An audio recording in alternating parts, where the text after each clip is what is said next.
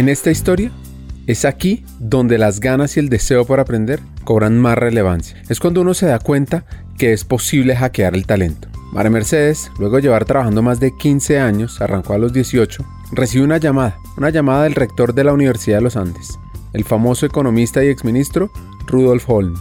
Para ese momento, cuenta María Mercedes que ella tenía una gran experiencia laboral, pero no un título universitario, y estaba en un proceso de selección para trabajar en una universidad, y no cualquier universidad, lo cual es una paradoja. Me llama y me dice, mire, me pasa una cosa curiosa con usted y es que quiero cinco cargos claves en la universidad y en cada una de las listas una persona distinta la ha puesto a usted. Entonces, ¿por qué no viene y conversamos? Y le dije, perfecto. Y fuimos, entonces nos sentamos. Como cualquier buena historia, esta arranca con una pequeña epifanía, algo que nos pasó en Banza, después de haber trabajado con más de 200 compañías en América, haber formado cerca de 300.000 personas, encontramos un reto, un reto que va más allá de cómo aumentar la formación corporativa blended o virtual, que es lo que hacemos nosotros. Y nos preguntamos, más bien, cómo aumentar la humanización de las compañías de forma sistémica y acelerada. Pues buscando respuestas encontramos unos actores clave, aquellos que pueden ser la bisagra del cambio, las personas de talento humano. Sin embargo, para lograr resolver esa pregunta, necesitamos que estos actores tengan, si no más, al menos el mismo impacto, influencia y acción que los líderes de mercadeo, operaciones o finanzas. ¿Cómo lograrlo? Y aquí viene lo interesante de todo esto. Ya existen líderes que han cruzado esas barreras. Hay expertos que nos pueden guiar. Y eso queremos ofrecerles a ustedes, los llamados hackers del talento. Bienvenidos. Más adelante resolveremos la historia con el rector de los Andes. Mientras tanto les cuento sobre nuestra hacker bogotana. María Mercedes Carrasquilla es hoy la vicepresidenta de gestión humana y administrativa para Terpel, una compañía de origen y talante colombiano, que es líder en distribución y comercialización de combustibles líquidos, GNB y lubricantes en Colombia y otros países de América Latina. María ha vivido rodeada de economistas. En su familia, sus jefes anteriores e incluso su jefe actual. Sus primeros 12 años de vida sucedieron en Estados Unidos, lo cual la marcó para su crecimiento y el inglés es su primera lengua. Además dice que ya no cuenta rápido en español, sino en inglés. Empezó generando ingresos desde los 10 años vendiendo de todo y a los 18 se fue a Estados Unidos a trabajar. Luego volvió a Colombia y tuvo lo que ella llama un golpe de suerte y después me fui seis meses para Estados Unidos porque aunque en inglés era mi primera lengua, yo tenía un inglés de, de, niña pequeña, o sea, yo tenía un inglés infantil. Entonces me fui a hacer unos cursos cuando tenía por ahí unos 23 años, mi papá estaba viviendo allá, e hice unos cursos de inglés de negocios en, en, high schools que eran gratuitos por mi papá ser, eh, ya tener la, la ser americano eh, y hice esos cursos y también hice cursos de mecanografía. Y en esa época que se usaba la taquigrafía y principios de computadores porque porque en esa época todavía el computador no había digamos surgido tanto como ahora pero aprendí eso regresé a Colombia y empecé a trabajar en como secretaria bilingüe eh, en distintos sitios, primero en Westinghouse, que, que en esa época era la oficina regional para Colombia y Ecuador, y después estuve un, un rato en Merck Sharp Dome, y después que fue realmente donde yo creo que mi vida dio un vuelco como que yo le llamo un golpe de suerte eh, y un vuelco grande, entré a trabajar al IDRC, al CID se llamaba, el Centro Internacional de Investigaciones para el Desarrollo. En ese golpe de suerte, creó una red de contactos en el mundo de la economía. Cuenta que al trabajar en el CIT, lo que sería el BIT pero canadiense, ella queda encargada de la parte administrativa, porque la oficina se traslada a Uruguay. Entonces yo me quedo como administradora en esa oficina que era ya muy pequeña, éramos, no sé, cinco personas, cerrando proyectos y haciendo todo eso. Y en ese momento yo había conocido, como te digo, a Juan José Chavarría, había conocido a Juan Luis Londoño, que ya murió también, el que fue ministro en el primer gobierno de Álvaro Uribe, ministro de, de Protección Social. Conocí a muchos economistas a través del CID por las becas. Entonces, cuando el CID ya esta oficina se iba a cerrar, Juan José Chavarría me llevaba a la Federación de Cafeteros. Un poquito de loco él, ¿no? Porque yo no tenía tanta experiencia, me llevó a administrar el censo cafetero del 90. Era como el 92, pero es el censo cafetero del 90. Vamos viendo los grandes saltos que da María Mercedes donde va conociendo economistas increíbles, Juan José Chavarría, el actual director del Banco de la República, entre esos, y comienza a apoyar de la mano de él el censo cafetero en una época de mucha violencia en Colombia. Ahora, María Mercedes tiene otro sueño que le confiesa a Juan José.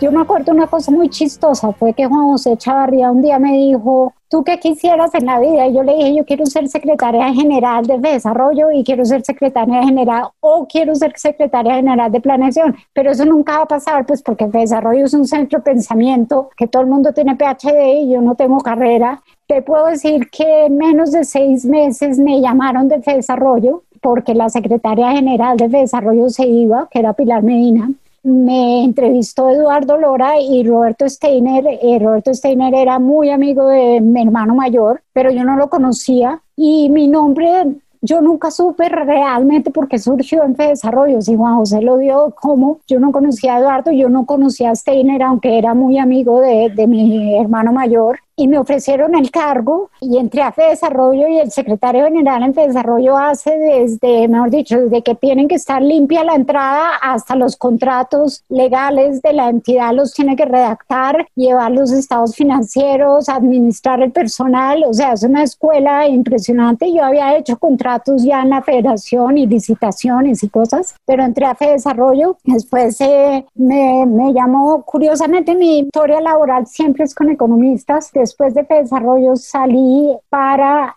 la Universidad de los Andes cuando nombraron a Rudolf Gómez de, de rector y tampoco conocía a Rudolf Gómez. Entonces, ¿se acuerdan ustedes con la historia que arrancamos este episodio?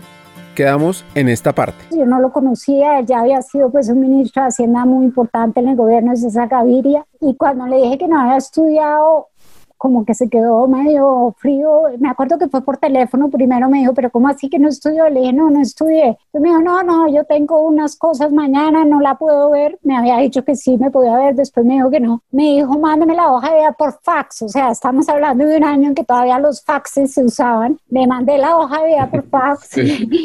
y me llamó y me dijo, no, sí, me cambiaron el vuelo, lo cual hoy en día me admite que es pura paja, sino que, que como que vio la hoja de vida y dijo, no, pues si la había hecho esto sin haber estudiado, de pronto me sirve. Y fui y hablamos como una hora y me dijo, bueno, ¿cuál de los cinco puestos quiere? Entonces le dije, quiero este, que era armar la oficina de donaciones de la universidad. Yo no me acuerdo cuánto me ganaba, porque esto pues, hace muchos años, pero me acuerdo que Rudy me ofreció una cuarta parte de lo que me ganaba. Entonces dije, no, pues no, yo no voy a ir de desarrollo a ganarme una cuarta parte de lo que me gano pues solo por trabajar en la universidad con usted. Entonces me dijo, arriesguese, hagamos una comisión. El resultado es fuera de concurso. Si yo les dijera ahorita que pensaran cuánto consiguió en donaciones, Pongan un número. Pues María Mercedes consiguió nada más ni nada menos que un número más grande de lo que ustedes imaginaron. 25 mil millones de pesos de la época, en solo dos años. En Banse hicimos los cálculos basados en inflación, lo que nos da cerca a 120 mil millones de pesos de hoy. Y recuerden, no tenía título universitario. Además, también hizo parte de un proyecto fascinante para los que nos gustan los temas de educación. Rudolf Joven se inventó una cosa muy impresionante que fue los colegios de las de los sitios lejanos de Colombia, o sea, colegios que ni siquiera presentaban el ICFES. Él hablaba con los rectores y le decía, mándeme su mejor estudiante. Y me, acuerdo que tuvimos, creo que eran cinco o siete estudiantes de La Guajira, de, eh, no sé, de Chocó, de todas partes, y esos estudiantes, tres de ellos se graduaron máxima cum laude con con becas que, que, financiamos a través de eso con la Fundación Corona, con el grupo empresarial antioqueño en ese momento, con todos ellos. Entonces hicimos becas, hicimos edificios, hicimos, o sea, muchas de las cosas eh, se hicieron ahí. Luego trabaja con Silvia. Recordemos este nombre. Trabaja con ella en proyectos creando el sistema de presupuestos por resultados para el país y luego para los municipios. Regresa a Fe Desarrollo e inicia una carrera corporativa. Nuevamente, recuerden los estudios que tenía.